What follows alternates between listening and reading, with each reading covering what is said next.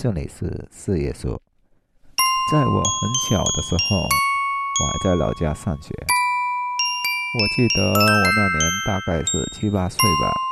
学校离我们村子就隔着一座山，一般我们都是抄小路回去，二十分钟左右的路程。所以放学的时候，家里人总会叫小孩顺便把鸭子赶回来。不过很多时候都是和伙伴去河里摸鱼掏鸟窝。我的发小李军和我是同一个村子的，所以每次上学放学都是一起去，而这次放学也不例外。我和李军走在路上，他搭着我的肩膀说道：“四月啊，我听隔壁村的锤子说，这座山的后面有一个水塘，大的很呢，而且里面的鱼也很大。虽然我也很爱玩。”不过，我经常听大人说，千万不要去后山，因为里面有吃人的怪物。不过最后还是拗不过李军和小胖，只能陪同他们一起去了。至于鸭子嘛，嘿嘿，只能让别的小伙伴帮我赶回去了。答应他回来给他掏鸟窝，因为我们从小都是在村里生活，所以翻山越岭。对于我们来说，真的不要太小儿科了。不用十五分钟的时间，我们就来到了后山。这后山我也是第一次来，森林茂密，几乎看不到太阳，周围都是大山。而此刻我们就站在半山顶，脚下就是李金说的水塘了。这水塘很深，而且很大，周围有很多的树藤。我们要下去的话，只有三个办法。顺着树藤爬下去，或者绕远路下去。不过我们选了最后一个办法，那就是跳下去。我们以前经常跳水，而且这距离也就一层楼那么高。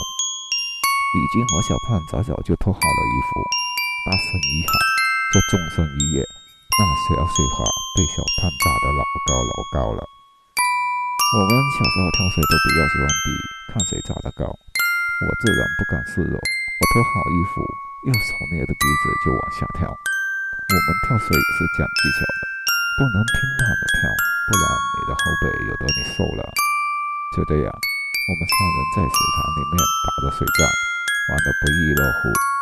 没过多久，大家都累了，纷纷游到石头边躺着休息。忽然，小胖大叫一声，指着旁边的洞穴，说不出话。玩了那么久，我们竟然没发现这里有个洞穴。我看小胖子的地方，我当时也被吓得说不出话来，因为我看见了一条长得很像人脸的鱼，特别是那双眼睛，好像在盯着我们，有一种说不出来的阴森，似乎还不怕人。至于李军还好，他也就愣了一会，回过神之后就扑过去说道。这鱼长得好生奇怪，让我抓回去研究研究。那鱼见李军扑过来就沉进水里，我想阻拦他，但是李军好像发了疯似的，并没有理会我。我那鱼长得实在太奇怪了，我由于心里太害怕，就游到了岸上。当我再次回头看的时候，我被吓了跳，因为我发现李军和小胖竟然不见了踪影。我以为是他们想吓唬我，故意躲起来。可是我喊了大半天，也没有人回应。但是一个人也没有，而且天慢慢的变黑了，我吓得差点哭了出来。突然，我听见有人在我背后喊我名字，那声音阴森森，在古道里回答。我不敢回头，因为我经常听大人说，如果有人在大山喊你名字。千万不能回头，那声音似乎见我不回头就没了声音。不过我的双脚已经被吓得不敢移动了。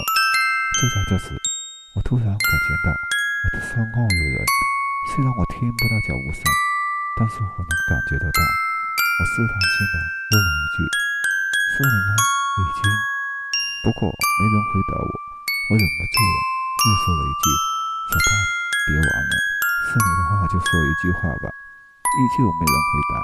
突然，我感觉到有水滴在我肩膀上，我想跑，可是怎么也动不了。